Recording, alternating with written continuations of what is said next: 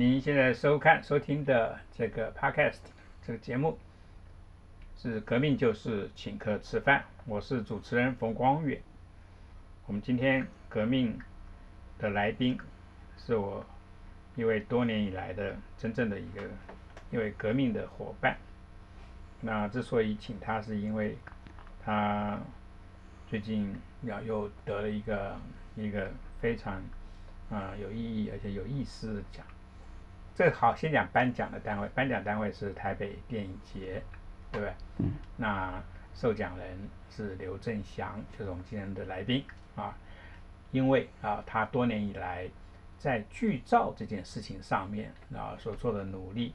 啊所累积的这个成绩，因为你以前是在帮这个杂志社跟报纸嗯哼，拍照，对所以你以前的身份其实是呃摄影记者。我是先拍剧照，拍完才去进入到媒体工作，哦 OK，所以是整个是倒过来。那因为剧照这个工作是从我退伍的时候就开始，因为退伍回来一定就会去想找个工作嘛。那我就是有个好朋友叫陈怀恩，他就长期在帮侯导，就是做他的剧照拍摄，或是帮他筹备看景啊、什么剧本啊这些发想。所以他刚好在一九八六年的时候，侯导说：“那你这么会拍剧照，那你来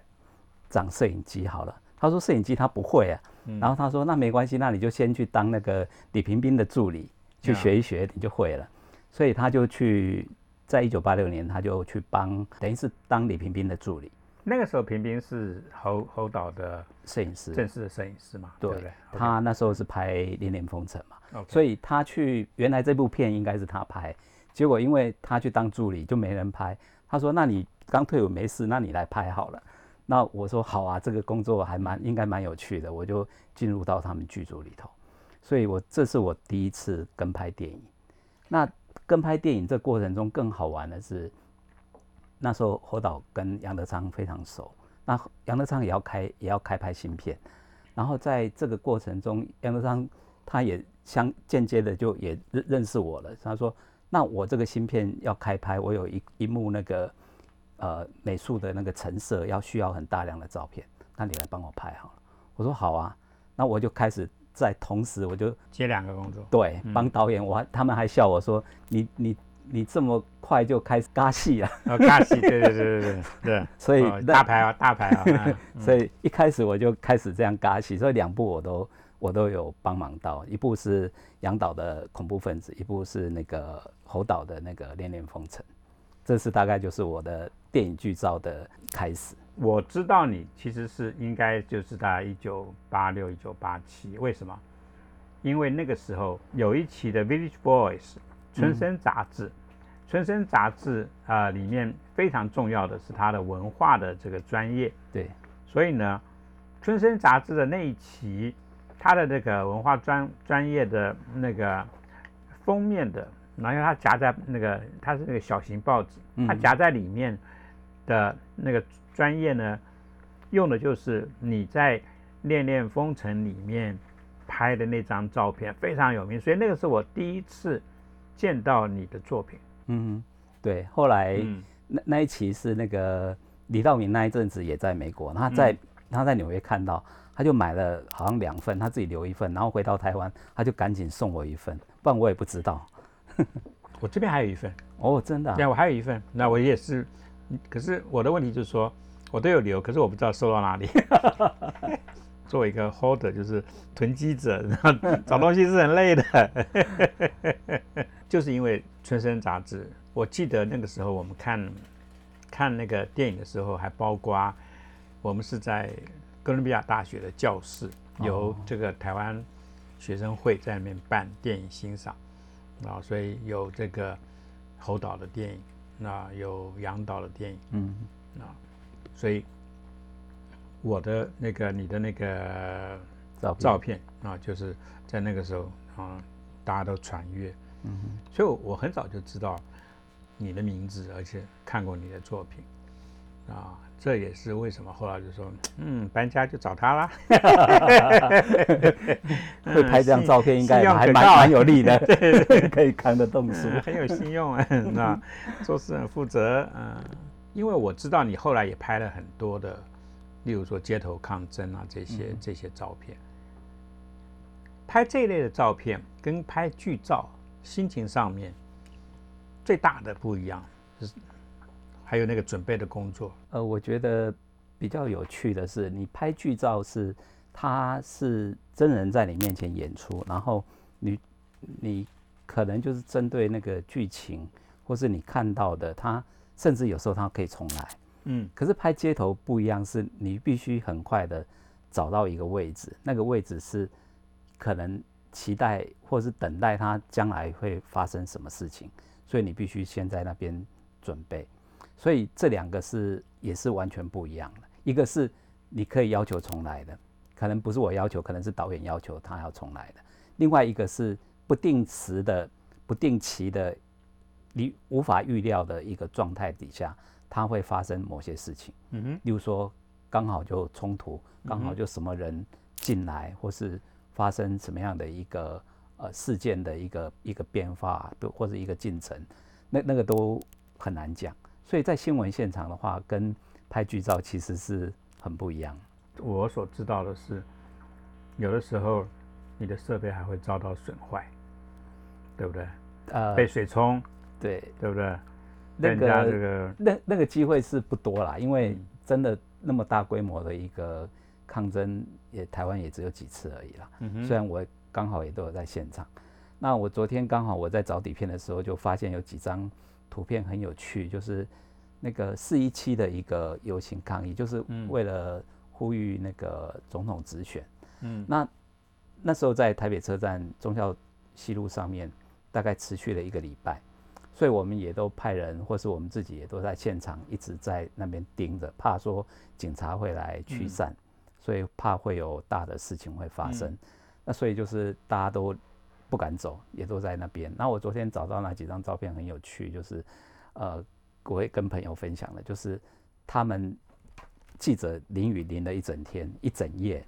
然后早上刚好阳光出来，然后他们就在巨马前面把镜头全部拆卸下来，然后在那边晒，就是因为都淋湿了嘛，然后把镜头跟相机全部拆开来，然后在那边擦，在那边晒，让它赶快干，然后可能待会儿又会有事情，又要组装起来，又要开始拍，所以这种画面倒是还蛮难得的，就是在一个抗争的现场，然后呃出现这样的一群人在那边晒镜头。以前就是可能镜头受损，或是说被淋雨，就赶快跑回报社，就拍完跑回报社，然后放在那个烘底片的那个烘片箱里头，然后就进去里面烘。嗯那这个是因为走不了，所以就继续在现场有阳光出来，赶快晒，看能不能那个把那个雾气整个散，让它散掉这样。因为我知道剧照师其实，尤其是在在那个年代，就是八零年代、九零年代，那个时候光是这个快门的声音，其实是会影响到很多事情，是不是？嗯，八零还不会，因为那时候还没有同步收音，嗯，所以我拍的时候是呃跟杨导或是跟侯孝贤导演合作的时候，那时候还没有同步收音。那有同步收音，唯一只有一幕，那一幕是因为要收李天禄那个、嗯那个老老先生他的那是个他的呃等于算是口白，嗯因为他那个口白，他通常他是没有没没没有剧本的，那就是给他以后，他就用他自己的语言去呃把它表达出来。所以你事后就算你要配音都很难配，就算你找到当事人来配，可能也看那个嘴型也配不起来。所以那个时候杜笃之跟呃跟侯孝贤两位就决定说，那拍他的部分就来用同步收音。嗯所以那时候我就有拍得到一张照片，就是李萍萍被三张棉被包起来，可他连摄影机一起把它捆起来，然后让那个机器片刻的声音降到最低降，到最低，然后用长镜头拍那个李天禄，嗯希望能够那个声音弄到最小。后来他在呃，就是做完那个电影的时候，大家是没有那个感觉，觉得是同步收音。可是经过那个陈怀恩的鉴定，他说还是有那么一点点，有一点点的那个机器声音，那时候还是拿不掉，嗯哎，所以蛮蛮蛮有趣的。所以我拍的那部电影，其实在一九八六年，那算是用一个很困难的一个方法完成了，就那几个镜头，就是同步收音的那几个镜头。后来悲情得了奖，就是一九八九年那时候，这部片子就由那个呃陈怀恩主要他来掌镜，嗯。然后后来再得到威尼斯，呃，哎哎柏林影展的金金熊奖，那有一笔奖金，侯孝贤才拿这个奖金叫杜笃之去买同步收音的设备，嗯。所以在呃牯岭街杀人事件的时候，呃，等于是用了这一套设备做到了一个同步收音的，好像也只有半套了，就是就是比较接近了啦，已经是算是同步收音的比较完整的一部电影。剧照基本上是可以，嗯，重复来过，对，对不对？所以，所以对剧照师来讲，如果他临时有些什么新的想法，可以在 take two、take three 那个时候再来嘛。对，像呃，那其实，在剧剧照的拍摄过程中，有一个比较呃困难解决的，就是说，呃它虽然 take two、take take one 这这些不同的 take 里头，你可以去抓到你要的一个镜头，可是基本上它都还是以摄影机为主，所以你剧照师的，哦，敬畏还是没有对对对对对对所以你就变成要自己找饭吃。OK，嘿，所以在这个拍摄过程中，你就是，呃，你就尽可能的，就是找到你想要呈现的一个角度，因为我们剧照跟其实要谈的，就是说剧照是跟电影的敬畏是不一样的，嗯。包括你选择的镜头的呃那个视角嗯也是不一样的，因为电影的呃敬畏它是用一颗一颗镜头在连接起来在说故事，对，可是剧照它通常是会在呃这一场戏里头众多镜头里头选出一两张照片来诉说这一场戏，或者来讲这个电影。所以两个的呃出发点、思考点是不一样，因为他可能会用很多特写镜头去不同的 take 去描述这个人，或是讲这个景，或是这个事情。可是，在一张剧照里头，你要包含所有的这些东西、这些元素，所以在拍的过程中，呃，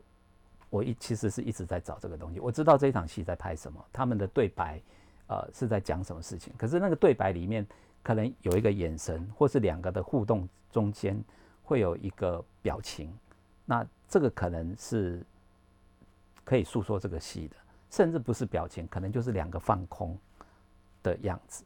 所以有时候我在拍的时候，呃，当然在八零年代我，我那时候才刚开始拍，我不会这样做。那例如说近代的话，就是我因为我跟呃周梦导演比较熟，我可能会等到他拍完这场戏，我说你把演员留给我，比如说五分钟、十分钟，OK，那你把灯光或摄影机撤掉，嗯哼，我就单独啊、面对他们，嗯哼，那就我观察到了这场戏的感觉，我自己在拍。OK，所以那个是跟他电影的角度也就不一样了。从上个世纪八零年代、九零年代到到现在，也大概四十年有了吧？还不到啦，三十六年。OK，对，任何人在这种工作上面都应该有一些合作的对象，是就是说，哇，我跟他合作太太有趣了。一九八六年合作完《恋恋风尘》以后，其实我就进入到新闻圈，我就一直在跑，呃，是等于是跑新闻，在做一些呃报道。那这当中有二十二年，我没有再接触过电影。其实剧照是有，就是说变成是只是拍拍海报或拍拍一些比较少量的，并不是说整部跟的。因为你你就没有那么多时间，因为有时候你可能一个月、两个月时间，你都要耗在片场，那个在做那些工作是不可能。那所以我这当中，我当然我就拍了几部电影的海报，那那都是朋友，所以我就去帮他们拍这样。那那个因为时间不必花太多，所以我可以稍微跟一下。那直到后来认识周梦红导演，他要拍第一部他的剧情长片是叫《停车》嘛，嗯那是在二零零八年。那他邀我去跟这个电影，我那时候已经离开报社，我说跟好像可以哦，因为他主要场景都在台北。我说那好啊，我也很久没跟了，我就答应他。结果没想到一跟，后面十部电影我全部参与，到今年六月又要再合作一部，就是他的整个从他的拍摄，呃，他自己当导演的部分，跟他做监制的部分，也都由我来操刀这样。那这些是新导演，比较年纪轻一点的。对，对他是当然是跟呃侯导他们是不啊不不同辈的啦。你最早跟到其实是台湾最重要的一些导演，嗯哼，对不对？老杨、呃杨德昌啊，还有侯导啊，对不对？对。然后中间，然后钟孟宏他们这些人是其实是最近十几年的，我觉得最重要的导演，对，是吧？那中间其实有很长，大概有二十年左右，是不是？你对。你几乎都没有跟导演合作过，对。所以中间有哪些导演，呃你，觉得说你你跟他们其实也会很有意思？除了周梦红以外，就说其实像王王王小弟老师，小我也有嘿也有跟他合作，嗯或是他的学生，例如说陈奕迅，我也有有合作。那这个都还是陈奕迅还是跟周梦红算是同辈的啦，是。对，因为这是。比较比较晚。如果说以几代来讲，我大概有一代我完全没有接触没有，接触 到，就是嗯等于可能是嗯小弟老师他们那一辈的，我可能有比较少接触到嗯，只有跟小弟老师有嗯合作这样。起码有大概十位左右，应该都是很重要，对不对？嗯你们赶快去拍片了！哎，其实他现在他现在比较有时间了。其实后来我发现，你的很多的摄影的功夫是是在那个舞蹈上面，云门，云门的这个合作的关系其实也很长哎。我一九八六是跟侯导他们合作，我嗯一九八七就跟林怀民老师合作，嗯哼，所以等于是隔年我就开始帮他们拍到现在，所以是三十六年。整个云门，那整个呃林怀民老师的，就他们人生最重要的一个创作的时段，其实是被你记录下来了。对，因为对在早之前的前十五年，他大部分的作品是比较偏向呃从传统的那个呃戏曲啊，或是一些故事里头去改编的。那我参与的那个部分，就等于是说他有自己的一个呃铁皮工厂啊，一有自己的一个排练室在巴黎那个观音山下的时候，他那时候的创作等于是云门他等于林老师他暂停了两年的时间。那那两年他去流浪嘛，所以回来就是编了那个《流浪者之歌》，所以后来这个这个舞作也演了两百多场。从他在巴黎以后，他最重要的作品基本上很多都在那边编出来的，尤其在那样的一个环境里头，所以像水月的整个系列有大概有四四支舞，水光水月的呃水墨的这个系列，什么行草啊、松烟啊嗯，这些嗯都是在巴黎那边编出来的。所以他的重要的作品基本上就是应该就是从那边开始，后来就是在国际上面，在很多邀约都是那个时期的作品最多，所以他们都在国际上有演出，都到一百多场、两百场左右的。国际上的演出，你你有没有去拍过他们在布鲁克林音乐学院的，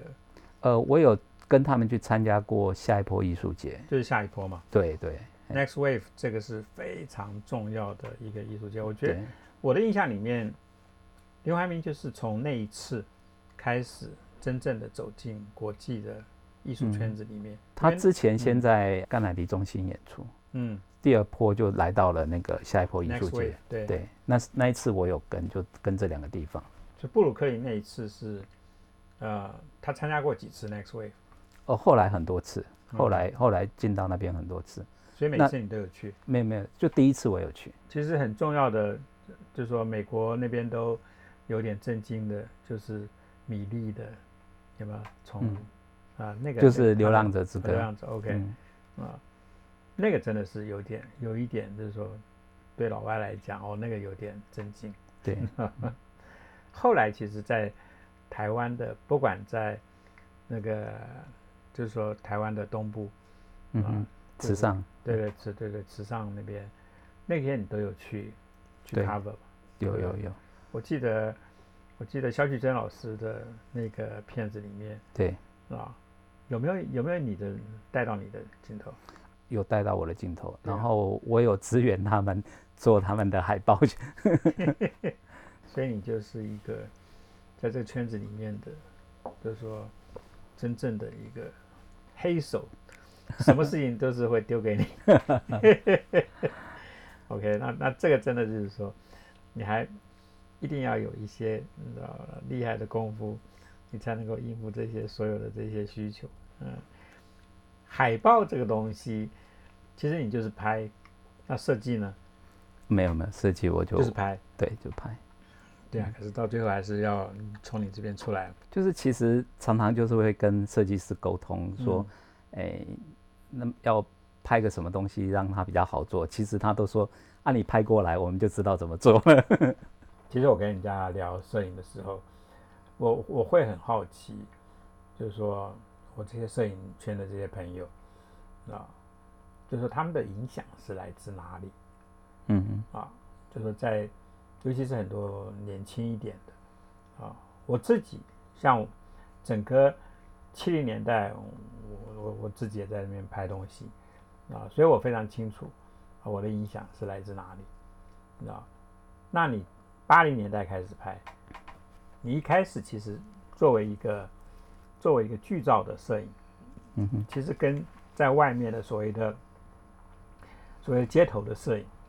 那个是其实差很多了。对，对不对？可是你后来，其实你的街头的摄影，其实那个整个的成就其实也很高，所以我就会，我就会有点好奇，啊，你的街头的那些摄影的整个概念，啊，新闻摄影的概念，是大概是从什么时候开始培养出来的？嗯，有哪些人会影响到你？其实最早应该就是我跟谢春德当他助理嘛。那所以那时候也开始有一点接触到所谓的剧场的一个摄影，因为他那时候也有帮呃几个团体拍，是他包括当然也包括云门，那后来他也有拍电影的一些呃宣传的海报，他是没有跟呐，他是没有跟电影，可是他也有拍一些宣传的海报。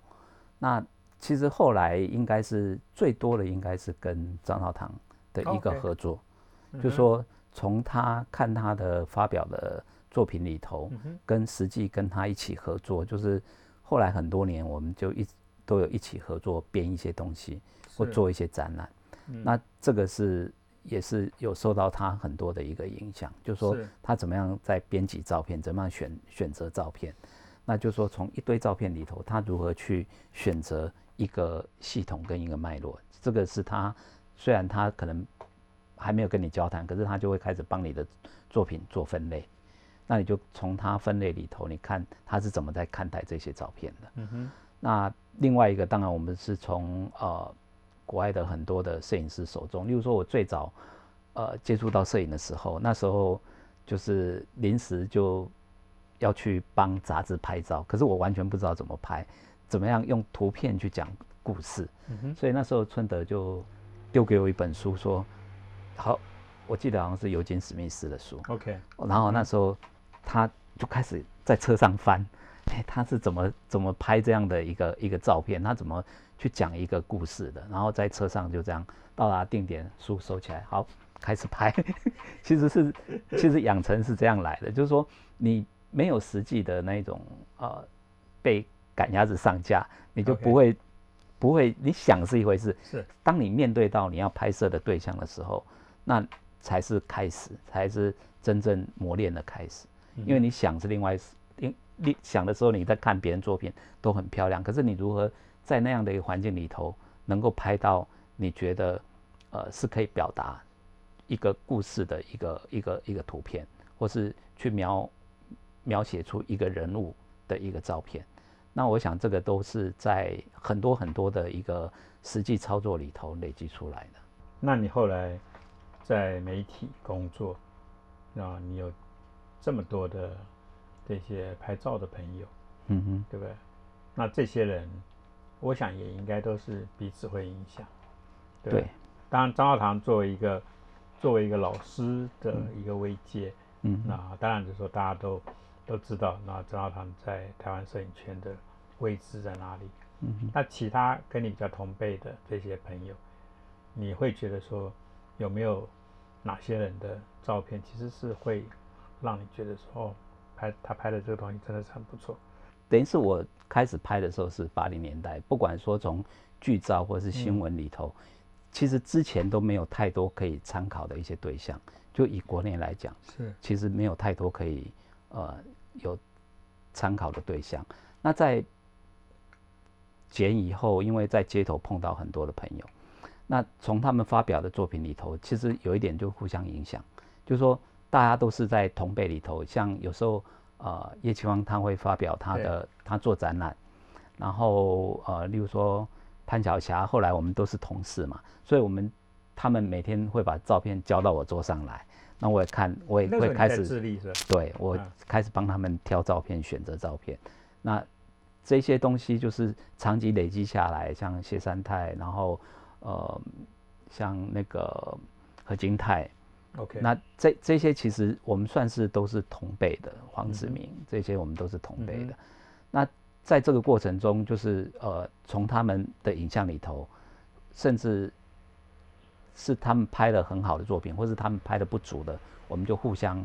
勉励，就是说，哎，你你下你下次嗯有没有什么角度，你可以再多关照一点。嗯，其实是在那样的一个环境里面，等于是相互学习的。其实我我有一一件事情哦，其实我有一点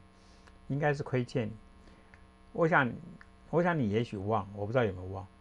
有一年，我用我的一个设备跟你换了一个什么设备，嗯后来我那个设备根本就没有在用。啊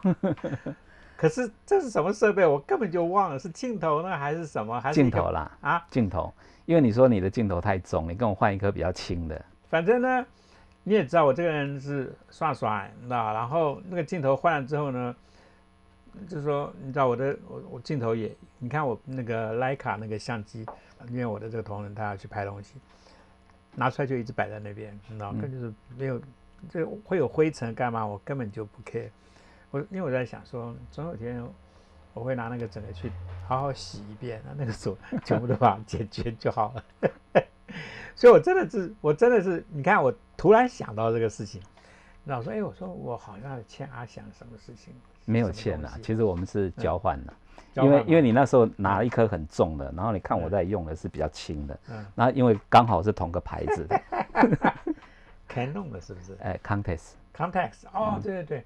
是 Context。嗯对，大家开始用用手机开始拍照，我就开始气死了。我说手机的，因为用手机来开始拍照年代，意味着就是说，那哪天。那你是不是也可以拿那个家里的桌上电话，你知道，也来拍照干嘛？拿个手表按就好了。对啊，我就我就对于用手机拍照这个概念，我就非常的抵制，你知道？后来我就干脆，哎呀，我真的是这个年代啊，真的是不适合我这种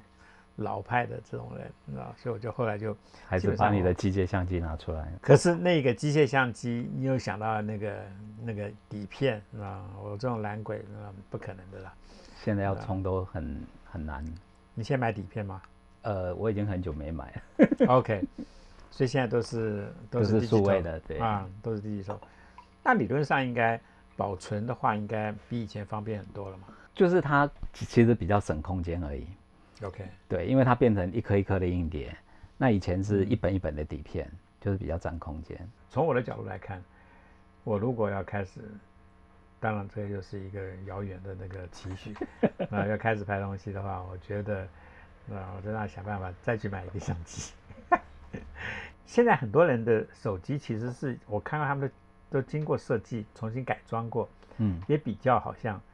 像传统相上机。传啊、微博呀那种，你知道，好像好像一个传统相机，嗯，对。所以你会不会建议像我这种老头子要去买买那种东西，会比较接近以前拍照片的感觉？如果是用手机，再怎样都不会像以前拍照那种感觉对。可是嗯它有、它有很大的一个优势，它的优势就是在于说，它自己有很多内建的呃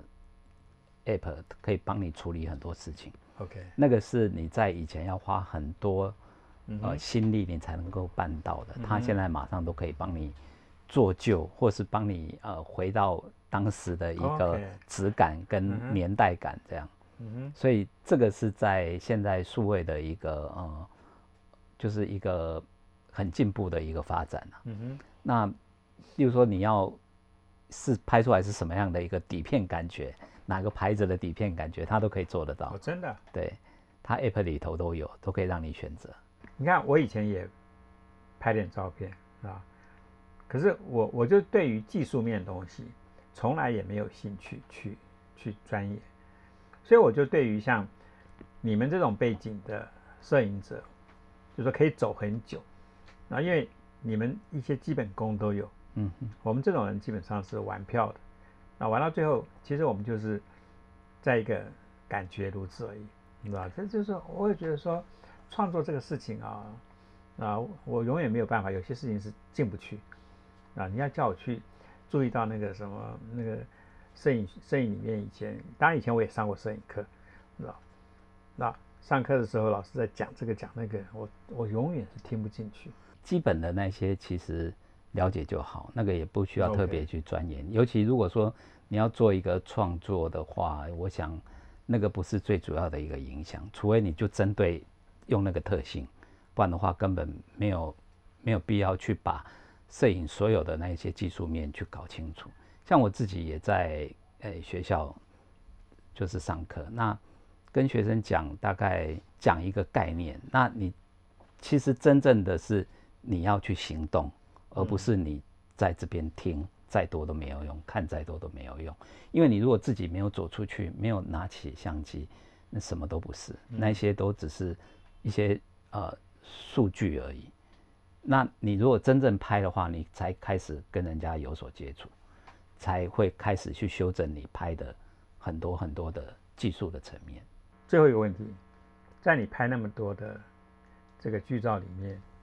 你有没有最喜欢的一张？最喜欢的一张就是大概就是恋恋那一张海报吧因为它陪伴过很多人的啊呃青春吧，就是年少这样，对嗯尤其五年级生，对，走在铁路上，对，对？背着书包，我们这这我们这种人一辈子都在 背书包，还没下课，对对对啦，呃真的嘛？你看我们这些身边的这些哥们，你知道，永远就是在背书包，背背到最后就是说，其实有一种 执着，说哪一个牌子的，台南的哪一家的那个书包店，高雄啊书高包大王雄的哪一边对哪家书包店是吧？知道哪家书包店是不能够去碰啊？那个那个一下就坏掉了。这对于书包这个事情，那真的是像我们这样子的背景的一些做文化的人，知道这个永远的一个那心头里面要永远要想到的一个事情。像我在这固定每天就是再换了就有三个书包，哦，你知道厉害吧？是吧？各种颜色的，对对对，一个绿的啊，一个黑的啊，一个一个是深暗红的，好吧？我今天其实非常高兴啊，因为阿翔真的是第一老朋友啊，第二个真的恭喜他啊，有了这样子的一个呃七月啊，去接受这样子一个奖项，所以呢，我们今天的时间大概就到这边好，那阿翔谢谢你，谢谢谢谢光临，再一次恭喜。谢谢。嗯